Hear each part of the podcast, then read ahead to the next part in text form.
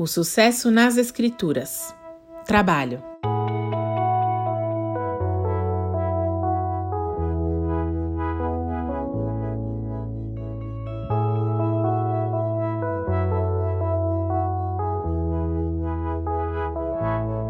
O único lugar em que o sucesso vem antes do trabalho é no dicionário. Uma frase batida, mas que é verdadeira e que cai muito bem nesse episódio final da nossa série sobre o sucesso. Tendo em vista o conceito de sucesso da nossa sociedade, não podemos encerrar a série sem falar de trabalho, até porque quem vive de braços cruzados não constrói nada. O sucesso em qualquer área da vida não é fruto de um acaso, não acontece acidentalmente, mas é fruto de trabalho. Se você quiser casar com uma determinada pessoa, por exemplo, vai ter que fazer um esforço de conquista, vai ter que trabalhar para isso. Falando aqui de um exemplo que não tem nada a ver com o trabalho remunerado em si, né? Aliás, também é importante desconstruirmos a ideia de que trabalho é só aquilo que fazemos em troca de salário. As mães em tempo integral e as donas de casa sabem muito bem disso.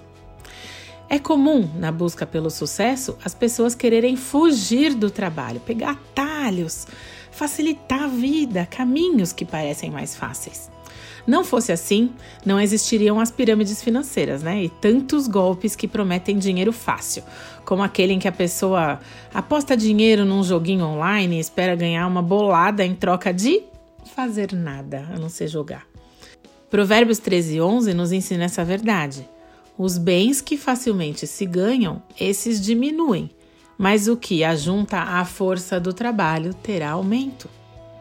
Com certeza você já ouviu histórias de pessoas que ganharam milhões na loteria e ficaram pobres depois disso. Era um dinheiro fácil. Aliás, até para saber investir corretamente o dinheiro ganho, é preciso estudo. E estudo é um tipo de trabalho.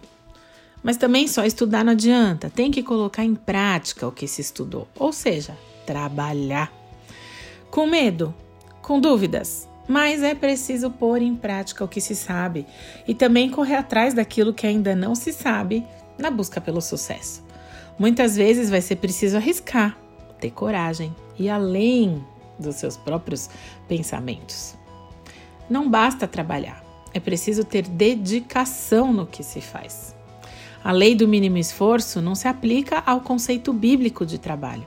A Bíblia não ensina ninguém a trabalhar de qualquer jeito ou a fingir que trabalha, enquanto na verdade se está ocupado vendo memes na internet, por exemplo.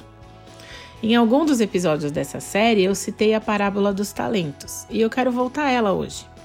Mateus 25, dos versos 14 a 18. Vou ler agora. E também será como um homem que, ao sair de viagem, chamou seus servos e confiou-lhes os seus bens. A um deu cinco talentos, a outro dois e a outro um, a cada um de acordo com a sua capacidade. E em seguida partiu em viagem. O que havia recebido cinco talentos saiu imediatamente, aplicou-os e ganhou mais cinco. Também o que tinha dois talentos ganhou mais dois.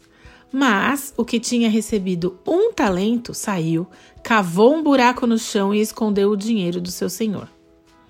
Você pode continuar a leitura dessa parábola até o verso 30, que diz assim: que quando esse homem voltou de viagem, ele foi conferir o que os servos tinham feito com os talentos e descobriu a verdade. Daí ele premiou os dois que fizeram os talentos se multiplicarem e castigou aquele que apenas enterrou tudo por medo. O princípio que nós vemos aqui é o de que cada um recebe dons e oportunidades, inclusive de acordo com a sua capacidade. O servo fiel é aquele que age com responsabilidade e diligência, que faz os talentos se multiplicarem, agindo com coragem, claro, e também com conhecimento. E isso independentemente da quantidade de talentos recebida, porque tanto de dois quanto de cinco fez multiplicar o dinheiro. A questão não é essa, não é a quantidade inicial porque o servo fiel ele valoriza os bens do seu senhor, independente do quanto foi confiado a ele. Então, para encerrar essa série, submeta o seu conceito de sucesso a Deus. Faz uma avaliação diante de Deus, pense se você está correto ou não, se tem alguma coisa, algum ajuste aí para ser feito. Peça a Deus sabedoria Seja honesto. Valorize as pessoas que você encontrará aí na sua caminhada pelo sucesso. Aprenda a estar sempre satisfeito, mesmo que ainda não tenha alcançado seu objetivo final. E trabalhe duro, pois o sucesso não é um acidente de percurso, ele é fruto de um percurso bem planejado e bem executado. Sucesso e que Deus nos abençoe.